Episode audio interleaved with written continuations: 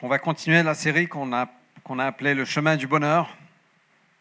C'est une série sur les béatitudes. Euh, les béatitudes, c'est le, le début du sermon sur la montagne que, que Jésus a prêché. C'est le, sermon peut-être le plus, le plus connu, le plus fameux de Jésus et probablement, euh, probablement le moins appliqué. Donc on va, c'est une vraie joie de, partager ça. Euh, en tout cas moi, en, préparation, je, suis vraiment béni par, euh, par les béatitudes et par ce qu'on vit ici. Et donc on a, on a commencé ces dernières semaines. Heureux sont ceux qui se reconnaissent spirituellement pauvres. Ça, c'est le ticket d'entrée qu'on a quand on réalise qu'on n'est pas suffisamment bon euh, et qu'on a besoin de Dieu. Et c'est ça, c'est notre ticket d'entrée. Et heureux si vous vous ressentez comme ça, parce que vous héritez du royaume des cieux. Heureux ceux qui pleurent, parce que Dieu les consolera. Et parfois on traverse des moments difficiles, des moments de deuil, des moments d'épreuve, et on est assuré que Dieu sera à nos, nos côtés, même si on ne le ressent pas toujours dans ces moments. Dieu est à nos côtés et il nous console. Et quand on constate qui il est, où ses bras sont vraiment euh, éternels, aimants, euh, on réalise qu'il n'y a pas plus grand bonheur au monde de connaître Jésus-Christ. Et donc on continue ce matin avec heureux ceux qui sont humbles, car ils hériteront de la terre. Euh, et très souvent, on cherche le bonheur, au fait, dans plein de choses. On cherche le bonheur dans, dans des choses extérieures, dans des, une carrière, un compte bancaire, une maison, une relation. Euh, mais au fait, Jésus redéfinit euh, d'où on trouve le bonheur. Et décrit dans les béatitudes, au fait, sont les ingrédients pour être heureux. Alors, on va parler de l'humilité ce matin. Euh, on va parler de, l'héritage de la terre. Euh, et on va parler ça dans le contexte de la vie de Joseph. Euh,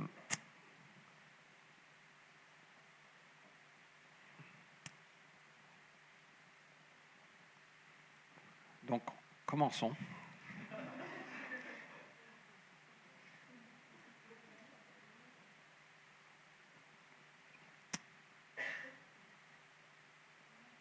Et on voit, au fait, à travers la vie de Joseph,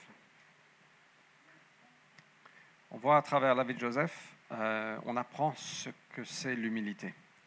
Et donc, on- je vais partager six points de ce que ça veut dire d'être humble. L'humilité est, point, point, point, je vais partager, partager six choses. Je veux vous encourager ce matin que si Dieu met le doigt sur un, un ou deux ou trois ou tous les six, juste permettez-le d'agir dans vos cœurs. Euh, S'il y a des ajustements à faire, faites-le tout de suite. On aura le temps à la fin de juste de, passer un peu de temps dans la présence de Dieu, de méditer un peu sur ce qui a été partagé. Euh, mais je veux juste parcourir la vie de Joseph rapidement. C'est long. Euh, enfin, il y a beaucoup de chapitres. On ne va pas tout lire. Mais je vais essayer de raconter l'histoire. Et donc, le premier point sur l'humilité, c'est l'humilité et de reconnaître que Dieu a de bons plans pour chacun. Dieu a de bons plans pour chacun. J'étais, je, mettais Ézéchiel, mon fils, à, dormir il y a quelques soirs de ça, enfin il y a, une semaine. Euh, et au lieu de lire, le lire une histoire, j'ai dit je vais le raconter une histoire, je vais inventer une histoire. Donc j'ai commencé l'histoire, je- elle évoluait dans ma tête pendant que je racontais. Et donc l'histoire c'était ça. C'était il y a un petit garçon de 6 ans, Ézéchiel a 6 ans. Il y a un petit garçon de 6 ans. Il allait à l'école, il apprenait à lire, à écrire. Et un matin, il est parti à l'école. Et qui l'a vu en chemin? C'est Neymar. Alors, qui connaît Neymar? Si vous ne connaissez pas Neymar, vous n'avez pas encore vécu. Non, je rigole, c'est une blague. C'est un joueur de foot un des meilleurs au monde et il joue à Paris. Et on aimerait bien le rencontrer, juste au cas où vous le connaissez. Euh, mais je dis à Ézéchiel, ce petit garçon rencontre Neymar. Et il invite Neymar à venir chez lui après l'école. Et Neymar dit oui. Et donc après l'école, euh, Neymar l'attend, il vient avec lui, mais ce n'est pas, juste lui, il a amené beaucoup de membres de l'équipe du PSG. Donc il y a Mbappé, il y a Cavani, il y a Di Maria. Et ils sont tous venus chez ce garçon de 6 ans. Et ils ont fait une partie de foot.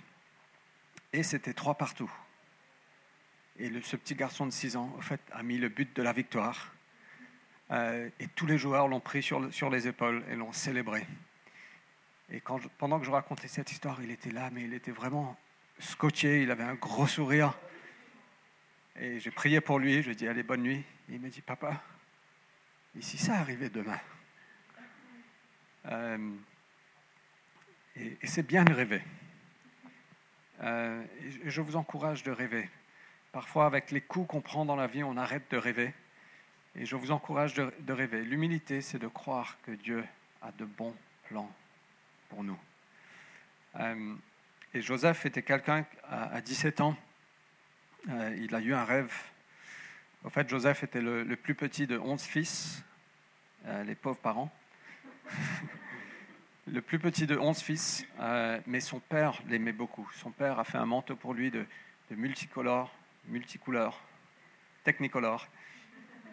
Et ses frères étaient très jaloux de lui parce qu'il à cause de l'attention qu'il avait de son père. Et donc, lisons ensemble juste quelques versets, Genèse 37, versets 4 et 5.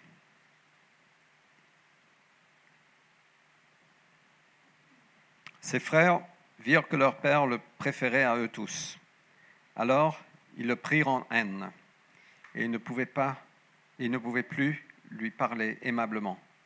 Joseph fit un rêve et le raconta à ses frères, qui ne, qui ne l'en détestèrent que davantage.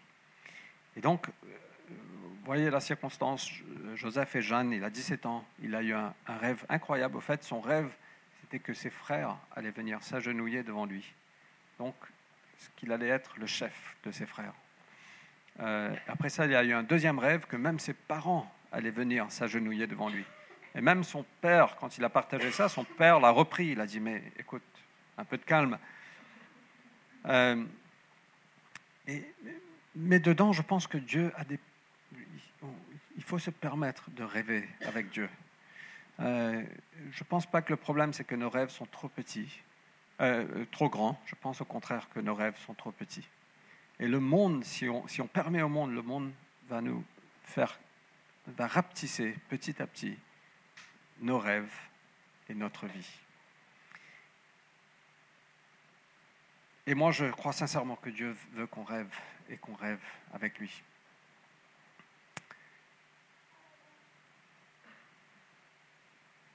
Si on est fidèle avec le peu que Dieu nous confie, Dieu va nous donner plus.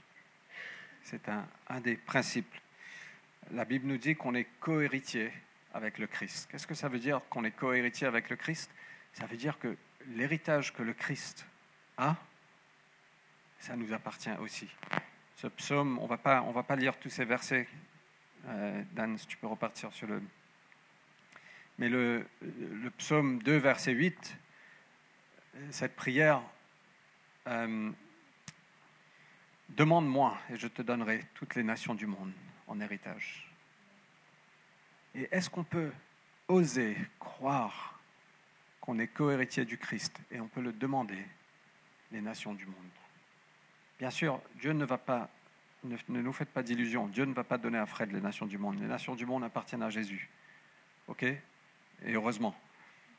Euh, mais mais en étant cohéritier avec Dieu, on peut faire partie de cet héritage de, dire Seigneur, donne-moi les nations du monde, donne-moi Paris, donne-moi la France, que ton œuvre soit accomplie à travers moi, donne-moi mon lieu de travail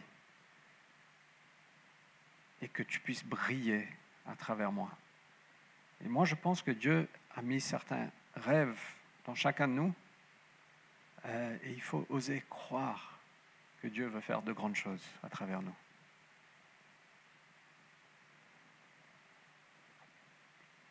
Et même dans des situations difficiles,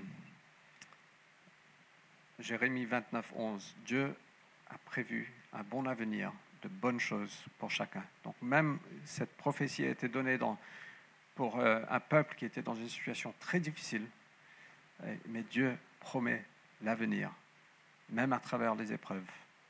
Dieu a un bon avenir pour chacun. Donc, est-ce qu'on peut oser rêver plus grand? La deuxième chose, l'humilité, est qu'on n'a pas besoin de se prouver ou de se justifier. Je pense que Joseph a fait une erreur, c'est qu'il est parti voir ses frères et il a dit, voilà ce qui va se passer, vous allez vous agenouiller devant moi. Je suis meilleur que vous. Et au fait, pourquoi? Pourquoi est-ce qu'il n'a pas simplement gardé ça dans son cœur Dire Seigneur, que ta volonté soit faite?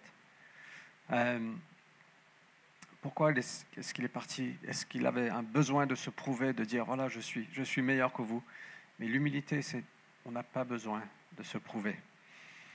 Euh, et moi, j'aime beaucoup l'histoire de, de Marie quand, quand, les gens sont venus prophétiser sur, sur Jésus. Qu'est-ce que Marie a fait? Imaginez être dans la position de Marie. Quelqu'un vient dire ton fils sera juste formidable, je ne me rappelle plus exactement des prophéties. Euh, hmm, le sauveur du monde. Est-ce que moi, en tant que père, je ne serais pas tenté d'aller dire à tout le monde, voilà ce que Dieu a, dit sur mon fils? Et au fait, pour être honnête, je le fais. Je partage avec mes amis. Je dis, voilà des prophéties que mes garçons ont reçues. Euh, mais Marie, qu'est-ce qu'elle a fait? Elle a conservé ces choses dans son cœur. Elle a stocké ça. Elle n'avait pas ressenti le besoin de se prouver ou de se justifier. Et Jésus était pareil. Ésaïe 53 nous dit que Jésus est venu. Il n'y avait, avait rien dans son apparence qui, pouvait nous attirer à lui. Il n'est pas venu dans toute sa gloire, disant, voilà, j'ai quelque chose à vous prouver. Pas du tout. Il est venu en toute humilité. Il a pris la condition semblable à toi, à moi. Il a pris la condition du serviteur. Rien à prouver mais Dieu l'a élevé à la plus haute place. Une des choses que le Saint-Esprit fait quand il vient, c'est qu'il affirme qui nous sommes. Il affirme qu'on est des fils et des filles de Dieu. Et quand on ressent cet amour, cette acceptance, cette acceptation, cette appartenance, finalement, on se dit, mais en fait, je n'ai rien à prouver, je suis aimé, je suis valable. Peu importe si je fais de grandes choses ou pas. De toute façon, les grandes choses ou pas sont aux yeux du monde. Mais peu importe ce que je fais, je suis aimé, je suis valable. Tu n'as absolument aucun besoin de te prouver ou de te justifier.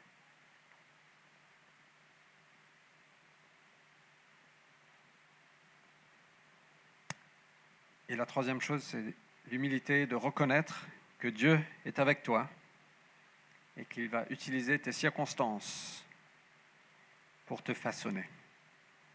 Il est avec toi dans toutes circonstances. Il les utilisera pour te façonner.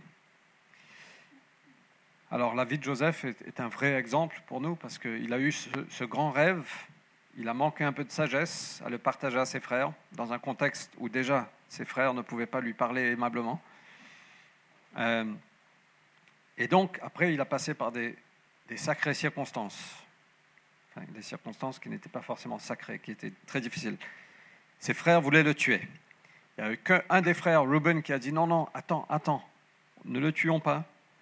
Ils l'ont envoyé dans un puits, ils l'ont lancé dans un puits, ils l'ont vendu en esclavage euh, pour 20 euros, 20 pièces d'argent peut-être un petit peu plus que 20 euros. Mais ils ont dit à leur père qu'il avait été mangé par un animal. Après, il a été vendu aux Égyptiens. Il a travaillé pour un officier du Pharaon. Après, il a été accusé. Euh, il a, il a été faussement accusé. Le prof de français, c'est bon?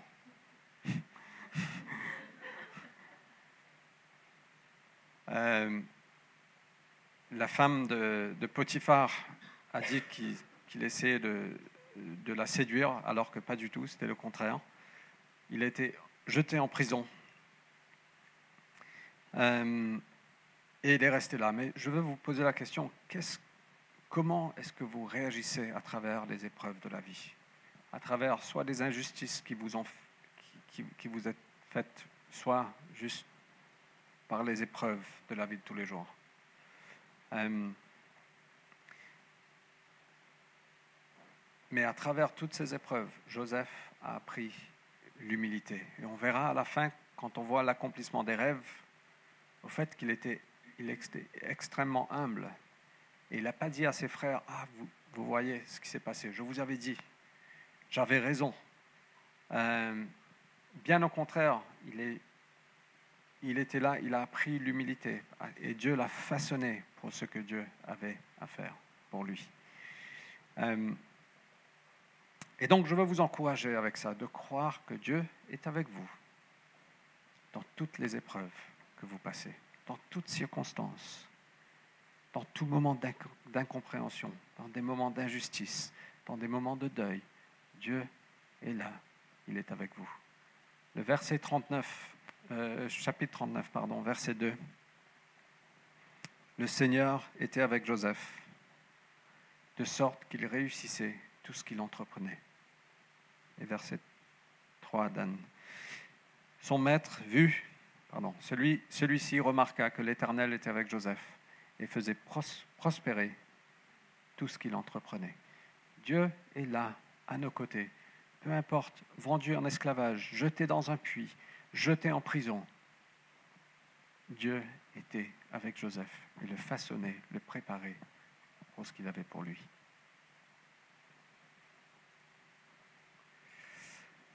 Malheureusement, et je me pointe le doigt également, on réagit mal aux épreuves. Et malheureusement, on peut stopper ou arrêter ce que Dieu veut faire en nous. Et donc moi, je vais vous poser la question, est-ce que dans les épreuves, est-ce que vous vous plaignez?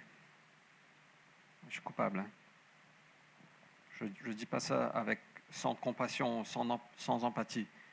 Est-ce qu'on est qu'on peut se plaindre à longueur de journée? Est-ce qu'on a de l'apitoiement? Ou est-ce qu'on blâme les autres? C'est de sa faute. Si ce n'était pas pour elle, ma vie aurait été super. Est-ce que peut-être Dieu n'est pas à tes côtés? Il essaye de te façonner dedans pour l'avenir qu'il a pour toi. Est-ce qu'on devient amer?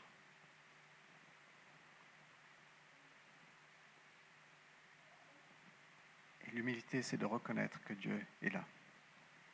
Et ce n'est pas facile, ce n'est pas facile. Ça veut dire qu'on se met à genoux, on dit Seigneur, je reconnais que tu es avec moi.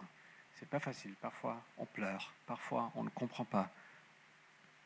Mais juste d'être humble, de dire Seigneur, tu es là à mes côtés.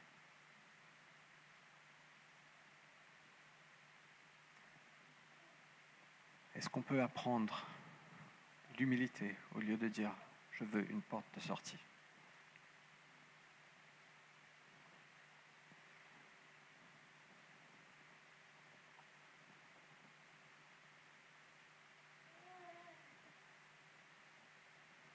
L'humilité est de ne pas prendre contrôle des choses, de ne pas prendre les choses entre nos propres mains.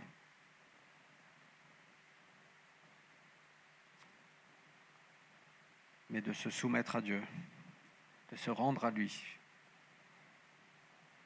en faisant confiance que sa volonté sera faite. Un moment, pendant que Joseph était en prison, il a aidé deux personnes qui ont eu des rêves. Ah, il, il les a aidés à interpréter des rêves. Et une de ces personnes, c'est pas le boulanger apparemment. J'avais dit dans la première réunion que c'était le boulanger. Non, le boulanger apparemment a été mis à mort. C'était l'autre. Euh, c'est le, le cupbearer. Comment on dit ça? Les chansons. Et il a interprété le rêve de les chansons. Il a dit voilà ce qui va se passer. Tu seras restauré au pharaon. Euh,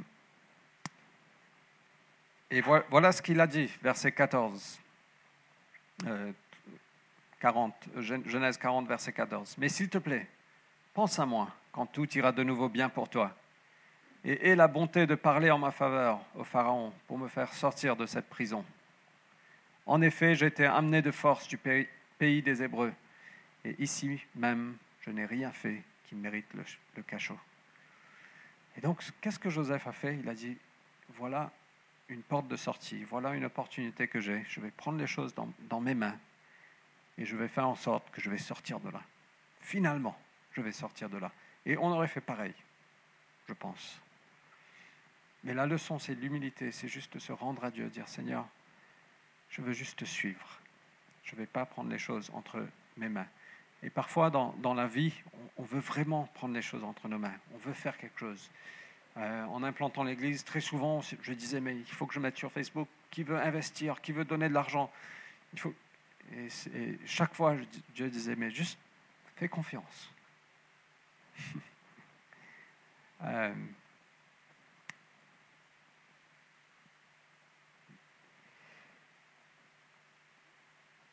et malheureusement, les chansons l'ont oublié. Et parfois, Dieu veut nous garder cachés. Parfois, Dieu n'a pas terminé ce travail en nous.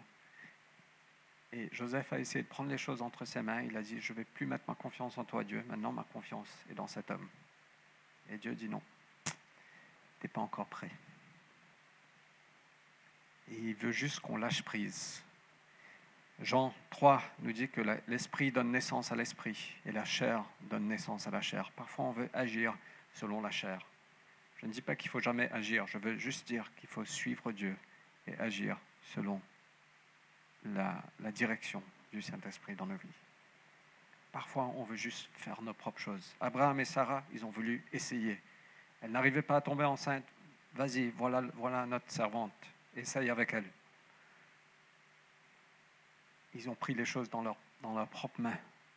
Alors, ce n'était pas du tout ce que Dieu a dit. Et on est tenté de faire ça. Et Dieu dit, mais fais-moi confiance. Fais-moi confiance. Tiens bon. Garde tes yeux fixés sur Jésus. En fait, il y, a, des versets qui sont là, qui sont vraiment fantastiques. Je vous encourage de, les noter, de, méditer dessus, mais on n'a pas le temps de les lire. Mais, mais l'humilité, c'est juste de se rendre à Dieu et de faire confiance. Ne jouez pas la politique. Et au moment voulu, Joseph a été promu comme Premier ministre. Il a probablement été l'homme le plus puissant du monde à cette époque. Et ça a pris à peu près 25 ans, entre 20 et 25 ans, euh, depuis le rêve jusqu'à l'accomplissement du rêve. Il est devenu l'homme probablement le plus puissant du monde. Il a hérité de la terre.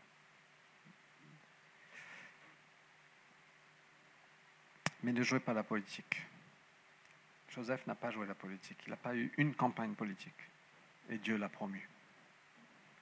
Et dans ce monde, on pense qu'on doit jouer la politique. On n'a pas besoin de jouer la politique. Ce n'est pas la voie du royaume. Et certainement pas dans l'Église. Il y a quelque chose, quand on fait des choses en secret, Jésus a dit, quand tu pries, enferme-toi dans ton armoire. Quand tu donnes, ne laisse pas ta main gauche voir ce que ta main droite fait. Quand tu jeûnes, habille-toi bien, mets du parfum, maquille-toi, mets du gel. euh, et ton Père qui voit ce que tu fais dans le secret te le récompensera. Il y a quelque chose que Dieu voit ce qu'on fait dans le secret. On n'a pas besoin de se vanter, on n'a pas besoin de se prouver, on n'a pas besoin de prendre des choses entre nos mains. Dieu a notre avenir entre ses mains.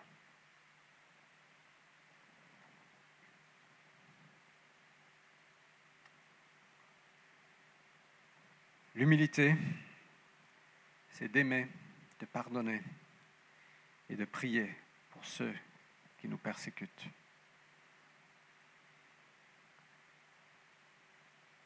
Et là, je pense qu'on arrive à à, un moment dans l'histoire de Joseph qui est juste très, très émouvant. Et Genèse 42, les, ses frères de, les frères de Joseph viennent et se mettent à genoux devant lui. C'est l'accomplissement du rêve, l'accomplissement de la première partie du rêve. Et Joseph les a reconnus, mais eux, ils n'ont pas reconnu Joseph. Et je vous encourage de lire Genèse 37 à Genèse 45, c'est vraiment une histoire formidable. Euh,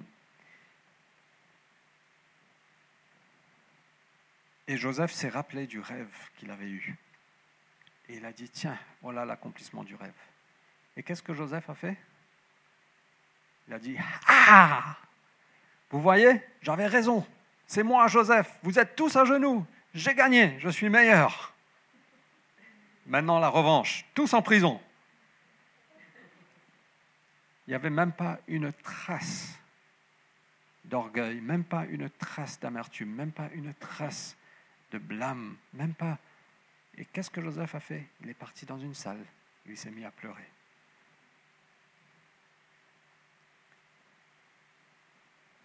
Et ils sont revenus. Et imaginez la culpabilité qu'ils avaient. Pendant des années, ils ont porté cette culpabilité.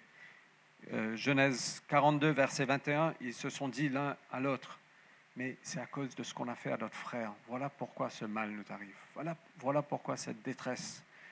Euh, et, Reuben, celui qui a dit ne, ne, le tuez pas, Reuben a dit mais je vous avais bien dit de ne pas faire du mal. Et Joseph était là. Il parlait en hébreu. Il pensait que cet Égyptien ne comprenait rien. Il n'avait pas reconnu Joseph. Joseph entendit tout ça.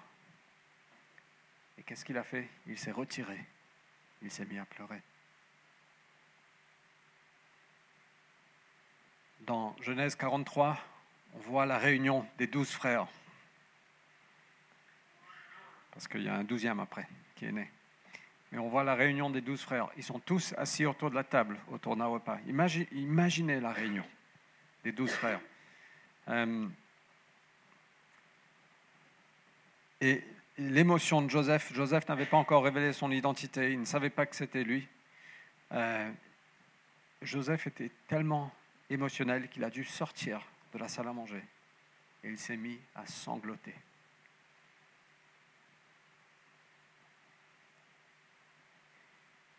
Et puis verset 45, euh, chapitre 45, pardon, Joseph se révèle finalement. 45, versets 1 et 2. Alors Joseph, ne pouvant plus, ne pouvant plus dominer son émotion, l'émotion était tellement forte, et ce n'était pas une émotion d'amertume ou de revanche, c'était une émotion d'amour, c'était une émotion... Euh, ne pouvant plus dominer son émotion, euh, devant tous ceux qui étaient présents, s'écria, faites sortir tout le monde. Donc il a dit à tous ses serviteurs, sortez partez, je veux juste rester avec ces douze, ces onze. Euh, et après, il fit connaître son identité. Next one, please, Dan. Mais il sanglotait si fort en parlant que les, Égyptiens l'entendirent. Et la nouvelle parvint jusqu'au palais du Pharaon. Il a pleuré tellement fort que tout le monde, toute l'Égypte l'a entendu. Et je trouve ça vraiment juste énormément euh, émouvant parce qu'il n'y avait aucune trace d'amertume, il n'y avait aucune trace de non-pardon, il n'y avait aucune trace de blâme. C'est juste son cœur était brisé. Il avait eu l'accomplissement de ses rêves, mais au fait, il ne prenait pas de joie dans l'accomplissement de ses rêves. Euh, heureux sont les humbles, car ils auront la terre en héritage. Et on a besoin d'être humble pour avoir la terre en héritage, parce que si on n'est pas humble, la terre deviendra notre Dieu. Et avec l'humilité, on considère la terre, Seigneur, au fait, la terre est juste très petite comparée à la relation qu'on peut avoir avec toi. Et donc que vous avez la terre en, héritage, euh, que vous êtes juste fidèle dans votre maison, même si vous, quand vous partez, vous n'avez pas un grand compte en banque, etc. Peu importe, finalement, la différence entre toute la terre et juste ce que j'ai pu faire n'est pas si grand que ça, comparé à la grandeur de connaître Dieu. Et c'est pour ça que Paul a dit, le bien le plus suprême, c'est de connaître le Christ.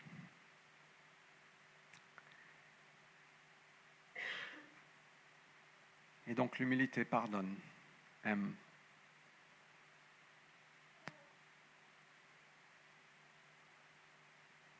Et la dernière chose, l'humilité si, euh, voit la souveraineté de Dieu dans toutes choses.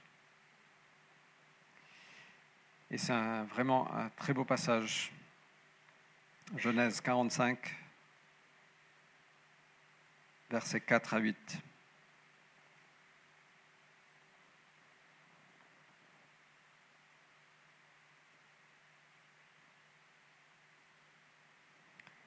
Alors Joseph leur dit, Venez près de moi. Ils s'approchèrent. Je suis Joseph, leur dit-il, votre frère,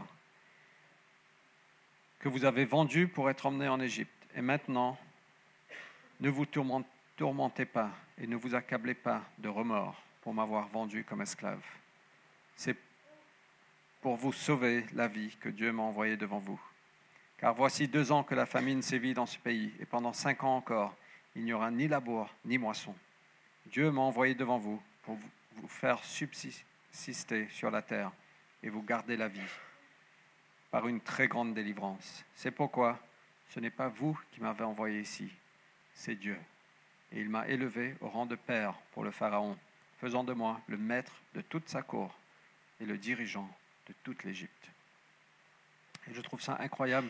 Joseph a vu la souveraineté de Dieu dans toute sa vie. Les épreuves par lesquelles il a passé, il a dit, au fait, c'est Dieu qui m'a envoyé là. Maintenant, je comprends. Et c'est pour sauver de nombreuses vies. Quand le père de Joseph est mort, ses frères avaient peur. Imaginez. Ils, se sont dit, mais maintenant que notre père est mort, Joseph va prendre sa revanche. Ils pensaient toujours qu'il avait la rancune dans le cœur. Et ils sont partis voir Joseph. Il a dit, oh, est-ce qu'on peut négocier un petit peu? Et dans Genèse 50, on voit la réponse de Joseph versets 19 à 21.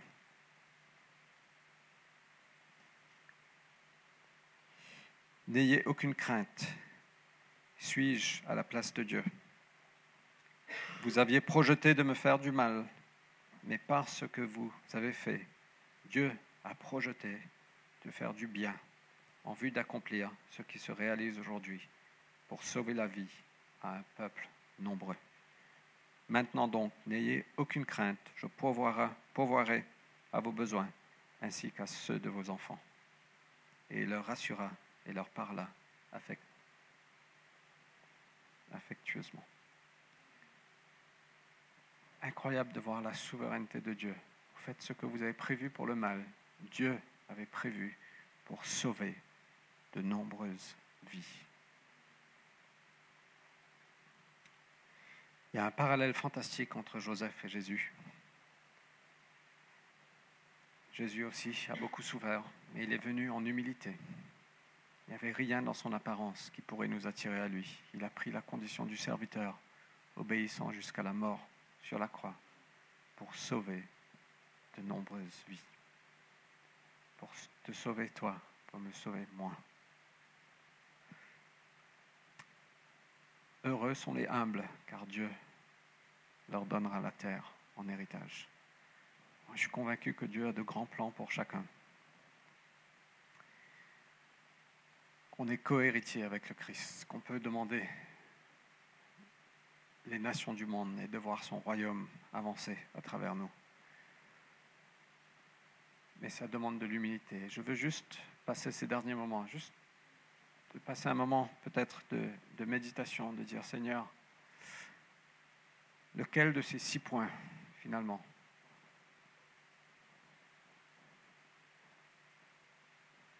Ai-je besoin plus ou lequel de ces six points me travaille? Peut-être que vous, avez, vous ne croyez plus que Dieu a un plan pour vous. parce que vous avez fait des choses ou des choses se sont passées. Je veux vous dire que Dieu a un plan pour vous. Il n'a pas terminé. Je veux vous dire que même à travers les épreuves, il est là, à vos côtés. Je veux vous dire que Dieu est souverain sur toute chose. Que même s'il y a eu de l'injustice ou du mal ou des épreuves, c'est pour sauver des vies.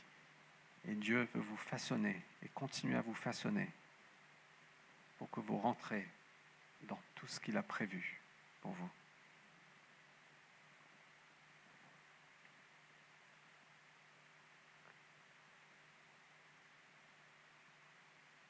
Il y a peut-être des Joseph parmi nous.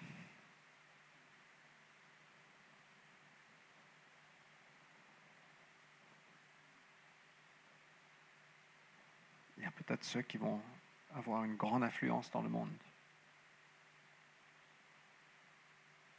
Est-ce qu'on peut oser croire que Dieu peut faire de grandes choses?